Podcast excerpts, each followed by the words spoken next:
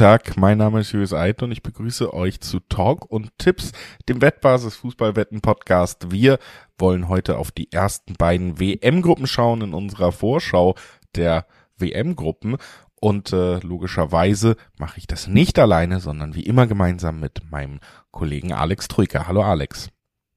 Es geht los. Hallo Julius. Die unsere Wettvorschauen, äh, WM-Gruppenvorschauen sind da.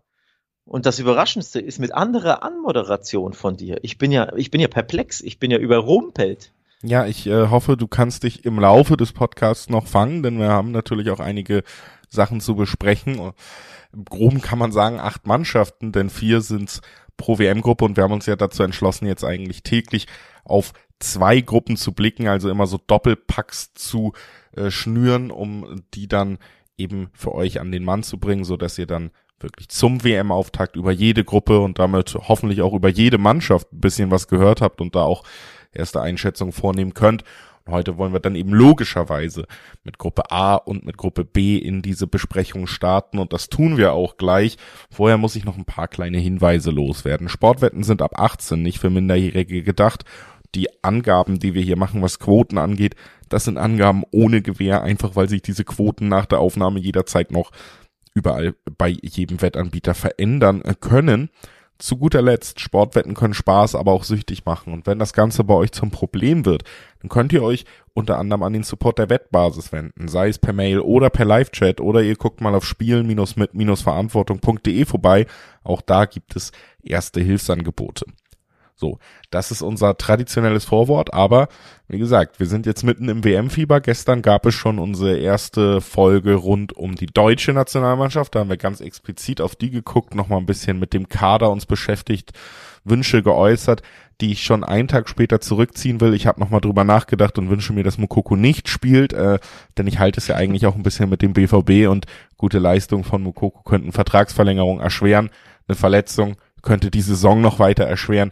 Also ich habe mir nochmal Gedanken gemacht, würde da gerne das zurücknehmen und sagen, dass Niklas Füllkrug schon gesetzt sein sollte, einfach auch aufgrund seiner Form. Äh, aber das äh, alles drumherum, das könnt ihr euch natürlich in dem Podcast rund um Deutschland anhören, findet ihr genauso im Feed.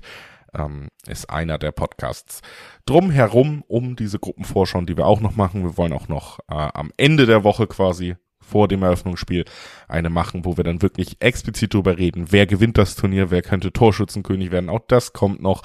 Und jetzt möchte Alex endlich was sagen, denn ich monologisiere natürlich jetzt wieder seit drei Minuten. Alex, bitte. Ja, ich wollte sagen, schöner, schöner Teaser für die Deutschland-Folge, die wir gestern am Montag aufgenommen haben und publiziert haben. Ja, wir haben unsere eigenen Kader aufgestellt und unsere Wunschaufstellungen und da hattest du Mokoko ähm, im Sturm genannt, also Wunschaufstellung im Sinne von, er soll beginnen im ersten Gruppenspiel. Dass du das jetzt revidierst, hat natürlich ähm, BVB-Hintergründe, aber trotzdem ein interessanter Hinweis, ähm, einfach für, für diese Folge. Also ich finde, die kann man sich wirklich sehr, sehr gut anhören, natürlich auch im Laufe der Woche. Ähm, tut das gerne ähm, und damit ihr nichts verpasst, ähm, solltet ihr diesen Podcast abonnieren, denn es geht ja Schlag auf Schlag heute eben die Gruppen A und B und das geht so weiter. Jede, jeden Tag werden immer zwei Gruppen beleuchtet. Also jeden Tag gibt es jetzt bis zur WM einen Podcast. Und wenn die WM beginnt, gibt es einen Podcast im Zweitagesrhythmus. Also jede Menge Content auf die Ohren. Seht zu, dass ihr das nicht verpasst. Abonniert am besten oder besucht regelmäßig ähm, wettbasis.com, die Website, da wird ja der Podcast auch immer gelauncht. So, ihr wisst, was ihr zu tun habt. Und was haben wir zu tun, Julius?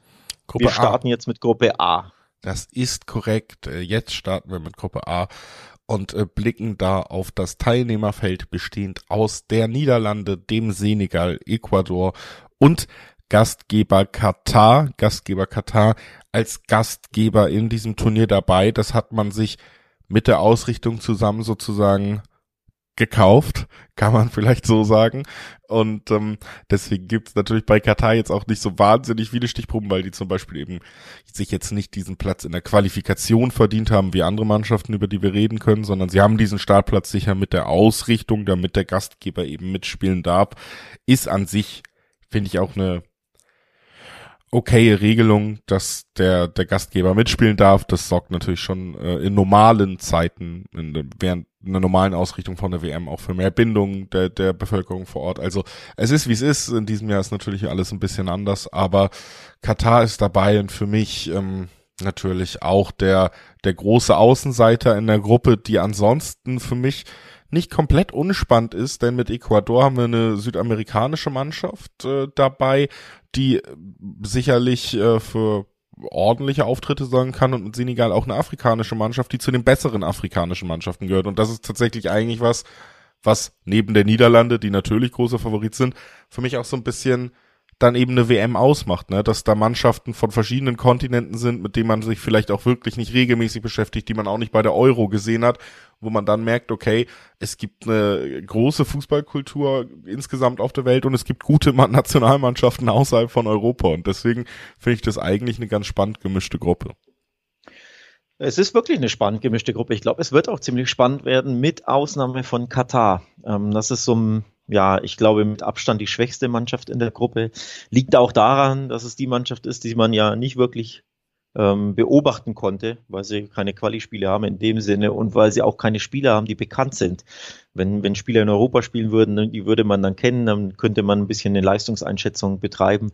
Fällt bei Katar einfach enorm schwer, weil ich glaube, fast ausnahmslos alle Spieler im eigenen Land spielen. Also bei Al-Sad, bei Al-Rayan, ähm, äh, Al-Garafa, in Europa, äh, in Europa ist mir auf den ersten Blick kein Spieler aufgefallen, nee. der in Europa spielt. So. Und deswegen fällt es natürlich grundsätzlich da schwer, da ähm, Leistungsprognose zu betreiben. Beziehungsweise würde ich mich so weit aus dem Fenster lehnen, dass ich sage, naja, wenn die Spieler da wirklich nur in Katar, Doha und sonst wo spielen, ähm, wird es wohl sehr, sehr schwer, ähm, wettbewerbstechnisch ja. mitzuhalten also mit den anderen man, Nationalmannschaften. Was man da natürlich wirklich sagen muss, ist, dass das quasi mit zu diesem Konstrukt und zu diesem Plan gehört. Ne? Also die heimische Liga und all die Spieler, die wir da sehen, die sind quasi auf diese WM hin entwickelt worden. Also auch die Liga selber ist natürlich dann vom Staat so ein bisschen das Konstrukt, um sich gemeinsam warm zu machen und in Form zu spielen und Erfahrung zu sammeln vor einer WM, wo man vielleicht nicht untergehen will. Aber diese Ideen, dann so losgelöst von wirklicher Konkurrenz, losgelöst von dem höchsten sportlichen Niveau, was es nun mal in Europa gibt, vielleicht noch in Südamerika. Das ist immer schwer. Und ähm, da muss man wirklich sagen, dass dieser Kader schon sehr rausfällt, weil man da jetzt auch wirklich nicht mal den einen Namen hat, wo man sagt, ach Mensch, der hat's doch aber irgendwie nach Brighton geschafft oder sonst was, sondern da ist das sehr homogen, dass die alle in Katar noch in der Liga spielen. Und ähm, es ist natürlich auch eine Mannschaft, der die internationale Erfahrung, also auch ähm, sage ich mal, eine gewisse Resistenz in entscheidenden Spielen gegen abgezocktere Mannschaften, wie wir sie auch in dieser Gruppe haben, fehlen wird. Deswegen bin ich dabei. Die Katar können wir fast so ein bisschen aussortieren und diese Gruppe auf, auf diese drei anderen Mannschaften eben fixieren. Und äh, unter anderem Ecuador zählt da eben zu. Für mich, und das vielleicht, lass uns das vielleicht doch relativ schnell machen mit der Spitze. Gibt es irgendwelche Widerworte, wenn wir sagen, die Niederlande gewinnt diese Gruppe wahrscheinlich? Von mir nicht, ähm, denn die Niederlande ist für mich in Europa einer der Favoriten ähm, auf den WM-Titel. Die europäischen Favoriten sind natürlich dicht beisammen, beziehungsweise den einen europäischen Favoriten gibt es für mich nicht, sondern eine Vielzahl von ähm, ja, Favoriten oder Favoriten ist da falsch das falsche Wort, von Konkurrenten, die gute Chancen haben, sehr, sehr weit zu kommen und, und den Titel mitzubetteifern und die sich mehr oder minder auf Augenhöhe befinden. Also natürlich die Niederlande, Frankreich, Spanien, Deutschland ähm, etc. Da sehe ich die Niederlande aber aktuell von all diesen Mannschaften, die mehr oder minder auf Augenhöhe sind, als formstärkstes Team aus Europa. Denn sie sind unter Louis van Gaal noch ungeschlagen. Das letzte, äh, die letzte Niederlage der niederländischen Auswahl gab es beim Achtelfinal aus bei der EM im Sommer 2021 und seitdem gab es keine äh, Niederlage mehr. Das heißt, sie sind einfach sehr, sehr formstark unterwegs und in dieser Gruppe natürlich ähm, naturgemäß eh schon der Favorit. Von daher denke ich, ja, die Niederlande wird Gruppenerster. Ja, ähm, würde ich auch so unterschreiben, sind einfach qualitativ mit Abstand am hochwertigsten besetzt in dieser Gruppe, sind unter Van Hal in guter Form, haben mit äh, Memphis Depay jemanden, der gerne trifft für die Nationalmannschaft, also auch so ein Spieler, der Tore garantiert. Auf der anderen Seite, es ist gesagt, unbesch äh, ungeschlagen, also auch eine sehr gute Defensive unter Van Gaal bis jetzt immer gestellt. Und da gibt's ja auch exponierte Namen mit Licht, mit Van Dijk, die man durchaus kennt, die diese Verteidigung stellen. Und dann haben wir natürlich auch noch äh, Shooting Stars jetzt dabei, so langsam wie ein Cody Gagpo, der äh, für alle Konnoisseure schon zum zweiten Mal Spieler des Monats äh, in der Ehre des Divisi geworden ist und deswegen auch schon sehr gute FIFA Ultimate Team Karten hat, wer da spielt. Also das sind Namen, die auf dem Radar aufgetaucht sind und die natürlich in dieser Gruppe eigentlich zum Sieg reichen sollten. Dazu die gute Form unter Van Hal, die hast du schon angesprochen. Und das bedeutet für mich auch so ein bisschen, dass wir hier am Ende über eine Gruppe reden, wo es ein Zweikampf wird, zwischen zwei Mannschaften, die beide einen Sieg vielleicht einfahren gegen den Iran, eine Niederlage einfahren gegen Katar. Katar, nicht Iran. Äh, gegen Katar, entschuldige. Also die beide gegen Katar gewinnen und die beide dann eine Niederlage gegen die Niederlande vielleicht einstecken. Und das Interessante ist dann wirklich auch, dass diese beiden Mannschaften, die für uns um Platz zwei kämpfen, nämlich Ecuador und Senegal, am letzten Gruppenspieltag aufeinandertreffen. Das heißt, wir könnten da wirklich ein Entscheidungsspiel haben. Wir könnten tatsächlich ein sehr, sehr spannendes Entscheidungsspiel haben, ähm, bei dem vielleicht dem Senegal ein Remis reicht. Ich habe es nämlich durchgetippt für mich. Ich wäre nicht überrascht. Wir besprechen ja dann sowieso ähm, vor jedem Spieltag die Spiele an sich, wie wir die tippen. Aber grundsätzlich beim äh, Turnierrechner habe ich mal durchgetippt. Ich wäre nicht überrascht, wenn der Senegal die, der Niederlande zum Turnierauftakt oder zum Gruppenauftakt am ersten Spieltag ein Remis abtrotzt. Würde dann bedeuten, dass ihnen möglicherweise im Endspiel gegen Ecuador ein Remis reichen würde. Also grundsätzlich bin ich bei dir, die Niederlande wird erster und Senegal und Ecuador duellieren sich um den äh, zweiten Platz und Katar, kleiner Hot Take, der aber so hot gar nicht ist, wird nicht nur letzter, sondern ich glaube, sie schießen kein Tor. Denn was ich hier sehe bei dieser Gruppe, es sind grundsätzlich defensiv starke Mannschaften oder defensiv sehr äh, solide Mannschaften, im Senegal und im Ecuador, äh, in Ecuador. Mannschaften, die einfach ähm, hinten wenig zulassen, wo es sehr, sehr schwer sein wird, äh, Tore gegen sie zu schießen. Beispielsweise hat Ecuador ähm, nur 19 Gegentore in 18 Spielen kassiert in der WM-Quali in Südamerika. Nur Argentinien und Brasilien, die beiden großen Top-Favoriten, hatten eine bessere Defensive in der WM-Quali. Das zeigt schon auf, gegen Ecuador ist es auch sehr unbequem zu spielen. Und wenn du dann selber nicht so viel Tore schießt, dann wird's eng. Ja, und beim Senegal reden wir über den amtierenden Afrikameister, sind sie auch erst dieses Jahr geworden. Gegen Ägypten haben sie sich durchgesetzt in der WM-Quali. Aber da natürlich beide Male prägender Spieler Sadio Mané und der ist anges angeschlagen. Äh, immer noch ein großes Fragezeichen. Ich habe es in der Vorbesprechung zu dir gesagt, ich könnte mir vorstellen, dass er mitfährt, aber eigentlich nicht fit ist. Aber auf so einen Spieler verzichtest du ja gar nicht. Und wenn er dann irgendwie noch im Laufe des Turniers zurückkommen kann, vielleicht zum dritten Gruppenspiel, wo es um viel, viel gehen könnte, haben wir jetzt auch gesagt, gegen Ecuador. Es würde mich schon sehr überraschen, wenn man da nicht wirklich alles, alles Mögliche tut, um ihn irgendwie noch ins Spiel zu bringen, da er auch natürlich prägend sowohl beim Sieg in der Afrikameisterschaft als auch beim Sieg über Ägypten in der WM-Quali war. Also da natürlich ein kleiner Wermutstropfen, trotzdem im direkten Vergleich, wenn wir es da jetzt auch nochmal drauf runterbrechen wollen, ist für mich Senegal ein Stück weiter, weil sie eigentlich im Team tatsächlich eine ziemlich saubere Achse durch ihre Mannschaft haben, die auf sehr hohem Niveau für mich agieren kann. Sie haben mit äh, Edouard Mendy im Tor einen Champions League Sieger von Chelsea. Sie haben davor jetzt mittlerweile auch seinen Mannschaftskollegen einen äh, seit Jahren sehr, sehr gut spielenden Innenverteidiger mit Kalidou Koulibaly, der auch sicherlich über die nötige Ausstrahlung verfügt, um da als Führungsspieler eingesetzt zu werden. Und dann hast du im Mittelfeld, äh, unter anderem im zentralen Mittelfeld, jemanden wie Idrissa Gay, der Erfahrung bei PSG sammeln konnte, der in der Premier League davor und jetzt wieder gespielt hat. Also für mich ist das schon eine relativ stabile Achse, die Senegal eben durch hat auf einem sehr, sehr guten Niveau und die dann eben auch in engen Spielen für mich schon, gerade weil wir eben über zentrale und auch defensive Position geredet haben gerade, den Unterschied machen kann. Und deswegen ist für mich Senegal tatsächlich leichter Favorit auf das Weiterkommen vor Ecuador noch in diesem Spiel, weil ich da auf den wichtigen Positionen einfach diese Achse mehr sehe. Ja, ähm, aus, der, aus der Bundesliga ist ja auch jemand dabei. Ähm, also nicht nur jemand, sondern in der Gruppe sind ein paar dabei. Ähm, beim Senegal ist das unter anderem Abdul Diallo äh, von RB Leipzig, der, denke ich, mit Kulibali die Defensive bilden wird oder die Innenverteidigung. Und auch das spricht dann für eine sehr solide Def äh, Defensive, wenn hinter dir äh, Edouard Mendy steht im Tor und vor dir Idrissa Gay den Staubsauger gibt und noch äh, zahlreiche andere Spieler aus England haben sie, also sehr viel Premier League Erfahrung. Ähm, Mondi von Leicester City, Kouyaté von Nottingham. Also das ist schon ein sehr, sehr homogener, ähm, guter Kader äh, bei Senegal.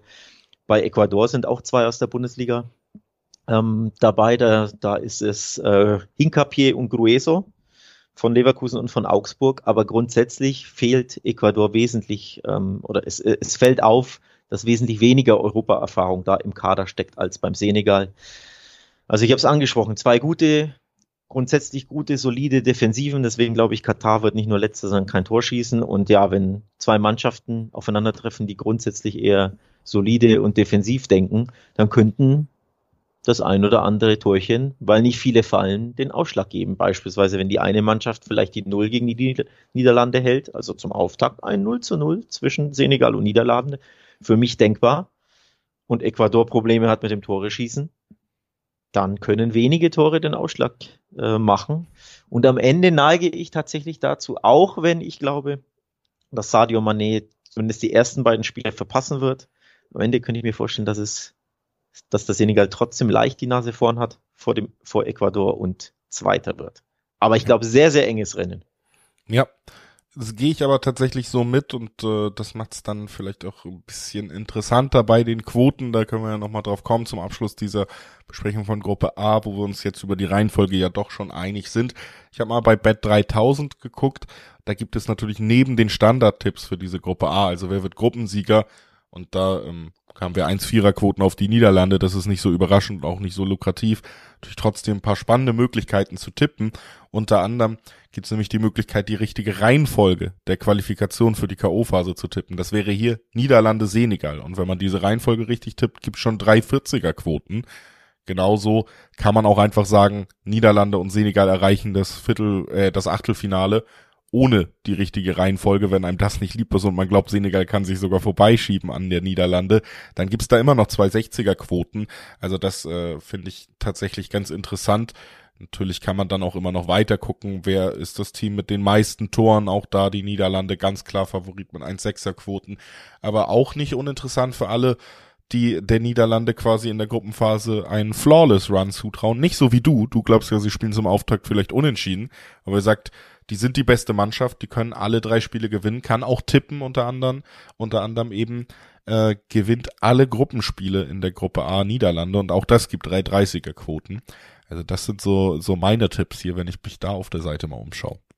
Ja, ähm, gehe ich grundsätzlich mit mit diesen Tipps. Sehr interessant übrigens. Bet äh, 365 hat auch super viele WM-Tipps bezüglich der Gruppen, bezüglich des, des Outcomes. Also wer wird äh, wer kommt weiter, wer wird Erster, wer wird Zweiter. Du kannst sogar die Kombi tippen, wer Erster und wer Zweiter wird. Also wer da glaubt, dass wir auf dem richtigen äh, Wege sind, eine Kombi aus Holland wird Erster, Senegal wird Zweiter. Super spannend, äh, kann man bei Bet365 tippen. Und mein Geheimtipp, ich habe es ja schon genannt, ich glaube Katar, oder die Chancen stehen sehr groß, dass Katar kein einziges Tor schießen wird, weil diese Gruppe einfach sehr unbequem ist.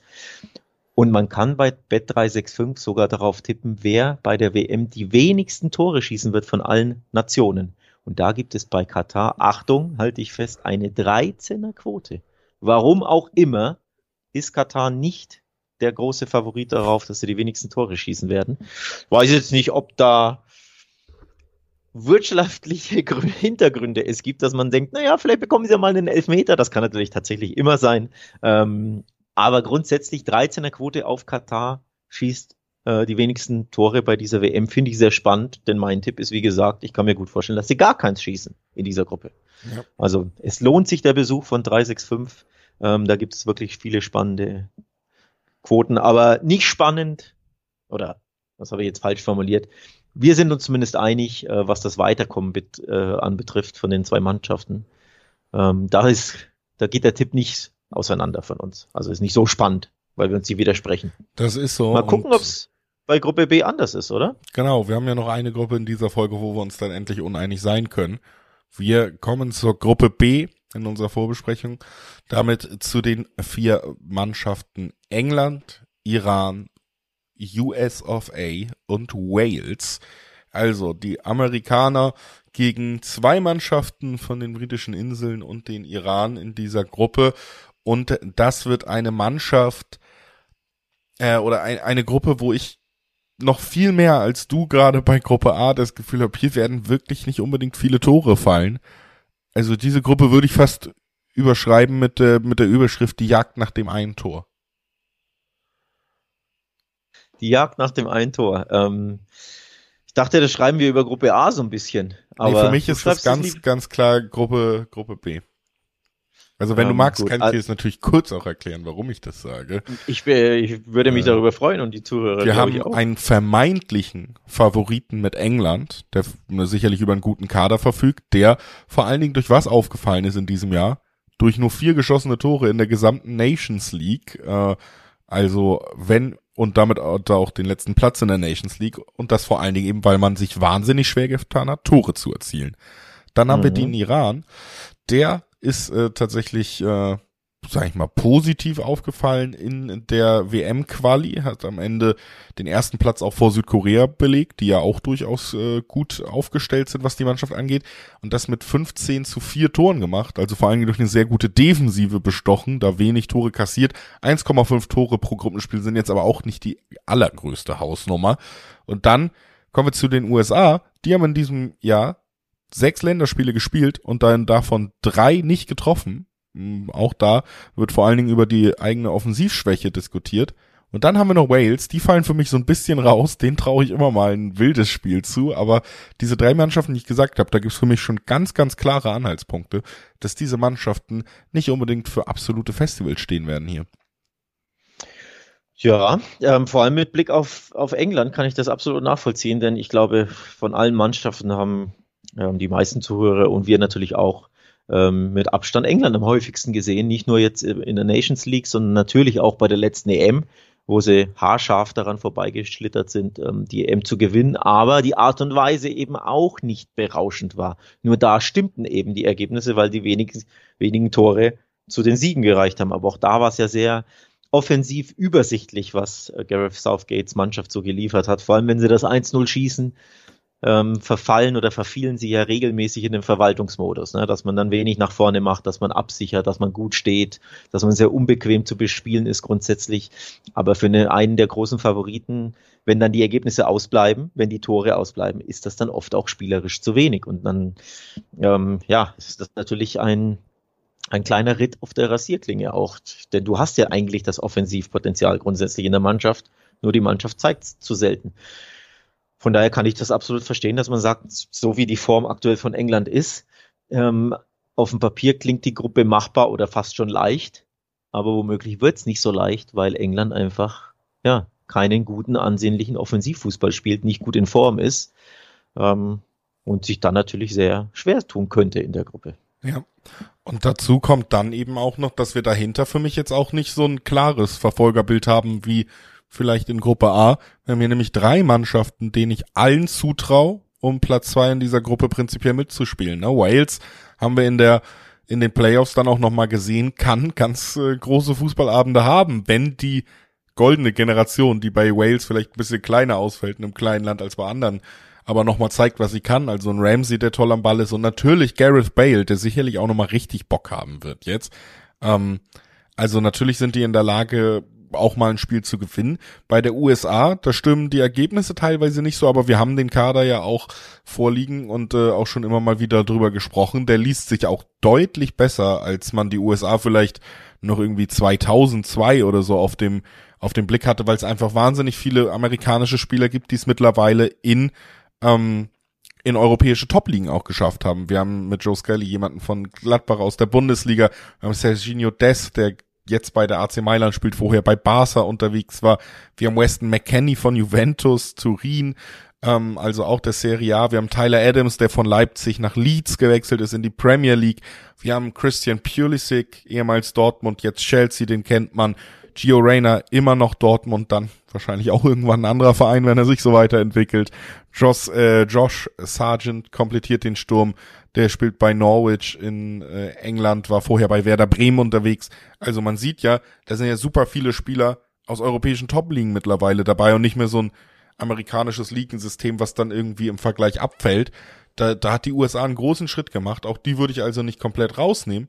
Und dann der Iran, der hier vielleicht hierzulande am ehesten untergeht, aber tolle Quali gespielt, haben wir schon gesagt. Einige äh, tolle Spieler in den Reihen. Ein Stürmer, der trifft und trifft und trifft mit äh, Mediterremi von, äh, von Porto, der auch schon äh, also in, in der Champions League gezeigt hat, was er kann. Sada Asmun von Bayer Leverkusen. Ich, ich finde, das ist tatsächlich eine Gruppe, wo erstens ein Favorit vielleicht auch mal stolpern kann, den wir als Gruppenkopf mit England haben und zweitens äh, schwer wird zu sagen, wer gewinnt das am Ende oder wer kommt am Ende weiter. Ja, ich glaube, die ist grundsätzlich sehr ausgeglichen, wenn man England so ein bisschen ausklammert, wenn sie das auf dem Rasen bringen, was sie eigentlich können, aber bei der Nations League konnten sie es eben nicht. Man erinnert sich, also die Gruppe in der Nations League war natürlich auch sehr schwer, muss man dazu sagen, mit äh, Italien und, und Deutschland in einer Gruppe. Das Schlimme ist ja, was England ja gegen äh, die Ungarn abgeliefert hat, bei diesem 0 zu 4 in Wembley beispielsweise. Das war ja das, das fast schon tragische. Zumindest wenn du zweimal gegen Ungarn gewinnst, dann sagt ja trotzdem keiner was, wenn du nicht Erster oder Zweiter wirst, ähm, weil Italien und Deutschland so, so krasse Gegner sind. Aber das war einfach enttäuschend und deswegen würde es mich nicht überraschen, wenn diese Enttäuschung so ein bisschen weitergehen im Sinne von, wenn man halt einfach, ja, weiß ich nicht, mal 0-0 hier gegen Wales oder gegen die USA nur erreicht, also da einfach ähm, wieder mal die PS nicht auf die Straße bekommt, ähm, wäre ich so überrascht nicht davon. Übrigens, Stichwort äh, Medi der hat fünf Tore in fünf Champions League-Spielen geschossen für Porto und sechs äh, Tore und fünf Assists in der portugiesischen Liga. Also auch der weiß, wo das Tor steht. Wären wir jetzt überrascht, wenn der Iran plötzlich gegen England in Führung geht und England sich dann einfach super schwer tut, da den, den iranischen Riegel zu knacken, wären wir doch eigentlich nicht. Nicht nach dem, was wir in den letzten Monaten von England gesehen haben. Absolut. Würde ich genauso mitgehen und deswegen diese Gruppe meiner Meinung nach auch ein Ticken schwerer zu prognostizieren. Ich glaube tatsächlich, dass wir am Ende hier mit dem Iran eine Mannschaft haben, die für mich ganz ganz gute Chancen haben, wenn man sich ihre Ergebnisse anguckt, wenn man sich anguckt, dass man da eben auch vor allen Dingen, äh, das ist ja immer ein Punkt, den wir jetzt auch noch 20 Mal in diesem Vorschau sagen werden, oder zumindest ich. Wir reden ja immer noch hier über Nationalmannschaften, die gegeneinander spielen, und man wird in großen Teilen nicht dieselben gut strukturierten und eintrainierten über Wochen und Monate Abläufe wie bei Vereinsmannschaften sehen. Es gibt gewisse Sachen, auf die sich Nationalmannschaften verlassen können müssen. Und der Iran kann sich auf Meditaremi vorne verlassen. Und das ist für mich schon äh, so ein kleiner Schlüsselmoment. Wales kann da vielleicht Bale ins Spiel bringen.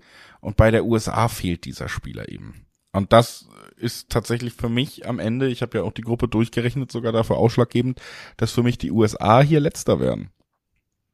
Oha, das ist eine Aussage. Ähm, da will ich dagegen halten. Also auch, auch bewusst will ich dagegen halten, damit wir hier auch nicht immer alles gleich haben. Aber vor allem, weil mir der Kader der USA grundsätzlich gefällt. Du hast ja die Spieler schon genannt, allein vorne im, im Sturm. Das Mittelfeld gefällt mir übrigens auch, auch sehr, sehr gut mit Aronson von Leeds und äh, Tyler Adams von Leeds, Schrägstrich ehemals Leipzig. Weston McKenney, Yunus Musa von Valencia, das, das, das ist ein cooles Mittelfeld. Das spielstark, jung, ähm, griffig, laufstark und vorne, wenn du dann mit Pulisic und Gio Reyna und Josh Sargent und auch Tim Weir von Lille da Spieler hast, die, die auch sehr viel Potenzial haben. Der Kader gefällt mir. Allein die Form, die letzten Ergebnisse, die sind einfach nicht gut bei den USA und die machen mir so ein bisschen Sorgen. Es gab ähm, beispielsweise im September, ja, das ist jetzt natürlich ein bisschen her, aber nichtsdestotrotz gab es nur ein 0 zu 0 gegen Saudi-Arabien. Äh, wenige Tage zuvor im September ein 0 zu 2 gegen Japan, also in zwei Spielen gar kein Tor geschossen. Davor ein 0 zu 0 im Sommer gegen Uruguay. Das sind einfach die letzten drei Ergebnisse, kein Tor geschossen. Da, da fehlt es dann einfach irgendwie. Ähm, und denk an meine Überschrift für diese Gruppe. Wie willst du England genau, genau. knacken? Genau. Wie willst du den Iran knacken, der auch so gut verteidigt hat, wenn du es schon nicht schaffst, Tore zu erzielen von dir aus? Genau, das sind aber einfach, ist natürlich ein bisschen her, das heißt ja nicht, dass es so weitergehen muss, aber das macht mir so ein bisschen Sorgen. Also der Kader gefällt mir. Ich glaube, das Potenzial haben sie tatsächlich für mich sogar Zweiter zu werden.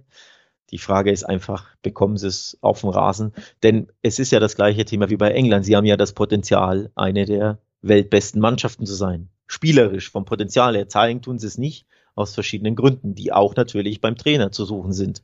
Ähm, also bei der taktischen Ausrichtung und bei der Aufstellung. Nichtsdestotrotz, ich möchte, ich hoffe, dass die USA das Potenzial ausschöpft, dass dieser Kader definitiv hat, zumindest mit in Mittelfeld und Angriff. Und sage, die USA wird Zweiter. Ja, bei mir werden sie, wie gesagt, Bisschen letzter. Also da sind wir auf jeden Fall auseinander. Für mich ähm, äh, so ein bisschen die Frage Wales oder Iran, wer schlägt sich besser. Ich ich habe auch hier schon äh, bei Bet 3000 die die Quoten dann auf für die Gruppe B und da fällt mir einfach noch eine Sache, da möchte ich einfach jetzt mal einen frommen Wunsch loswerden. Also England als Gruppensieger ist hier ganz klar gesetzt aufgrund des Namens, aufgrund des Kaders mit 1,33er Quoten.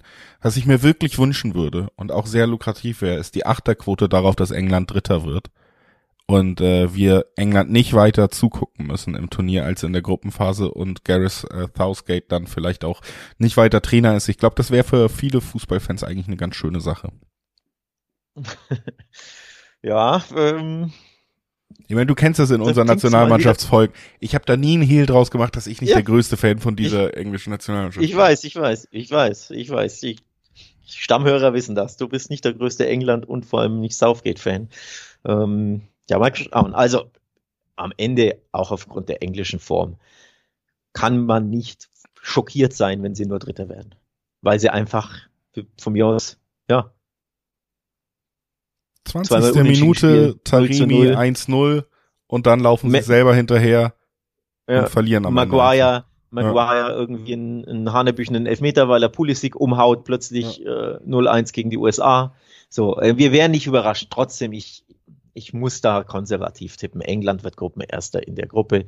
Und ich wünsche mir auch so ein bisschen, auch für die Folklore, dass die USA ähm, das Potenzial aus spielt. Und zweiter wird Zweierquoten übrigens bei Bet 365, wenn die USA weiterkommt. Völlig egal, ob erster oder zweiter. Zweierquoten finde ich auch grundsätzlich ähm, interessant in einer, wie gesagt, sehr, sehr spannenden Quoten, ähm, Gruppe, wo die Quoten auch sehr recht ausgeglichen sind. Also wenn Wales weiterkommt, eine 2-10er-Quote und dein, will jetzt sagen Geheimtipp, aber so dein kleiner favorisierter Tipp, Iran, falls die weiterkommen könnten, 4-50er-Quote. Und das ist ja dann schon sehr, sehr interessant. Ja. Also was man auch noch machen kann, nur noch ein kleiner hinzugefügter Tipp von mir. Ähm, gibt's äh, hier ja bei Bet 3000, habe ich ja eben schon gesagt, bei Gruppe A, Niederlande gewinnt alle Spiele, gibt eine ganz ordentliche Quote. Wer einen ganz kleinen Kicker noch für so einen Gruppenkompischein braucht, das finde ich ganz interessant. Sie England gewinnt alle Spiele, nein. Da gibt's 1,27er Quoten, wenn man noch so einen kleinen Kicker braucht, weil ich bin mir ziemlich sicher, dass England nicht alle Spiele gewinnen wird ähm, so wie sie in Form sind, wo, so wie sie spielen. Es wäre noch so ein äh, ganz kleinen Kicker. Ich wollte, aber eigentlich wollte ich nur noch mal sagen, dass England nicht alles gewinnen wird, auch aus persönlicher Abneigung. So, ähm, was äh, da? Wir haben jetzt auf beide Gruppen geschaut. Äh, das heißt, der Podcast ist fast vorbei. Äh, und das heißt, dass ich gleich endlich weiter beidfüßig schauen kann. Das Wettbasis-Videoformat, wo sich auch ausführlichst mit dieser Weltmeisterschaft auseinandergesetzt wird, wo auch auf die einzelnen Mannschaften geguckt wird, wo auch nochmal auf die deutsche Nationalmannschaft, auf die Gruppe der deutschen Nationalmannschaft geblickt wird, unter anderem mit äh, Julia Simic als Gästin, also auch da ähm, dann Hochkaräter am Start, genauso wie bei mir hier mit Alex. Und äh, wer nach diesem Podcast noch nicht genug hat, dem sei auf jeden Fall ans Herz gelegt, dass er nochmal bei beidfüßig einschaltet wir haben zwei Gruppen besprochen. Alex hebt den Finger, das heißt, er hat auch noch was zu sagen und ich übergebe wieder den Sprechball. Moment, Stich, Stichwort äh, Julia Simic. Du hast natürlich es verpasst zu sagen, zwei Nürnberger Legenden, die hier auftreten. Ja, du, Julia Simic ist ja auch aus, aus Nürnberg. Ja. Ähm, von daher, ja, die Nürnberger Fahne wird hochgehalten bei dieser WM, in diesem WM Podcasts und Vodcasts und Videoformaten und Besprechungen und Analysen. Im äh, Wettbars WM Multiverse, wo es ja. verschiedene verschiedenste Angebote für euch gibt, kann man ja nochmal abschließen, diesen kleinen Vortrag und auch sagen, natürlich auch eine Menge, Menge in Schriftform auf wettbasis.com. Also, das sei ihr ans Herz gelegt. Alex hat zu Beginn nochmal gesagt, wir hauen eine Menge, Menge raus während dieser WM. Also abonniert sehr gerne, wenn ihr nichts verpassen wollt. Und dann hören wir uns morgen wieder mit den Gruppen C und D und mal gucken, wie einig wir uns da dann sind. Ciao.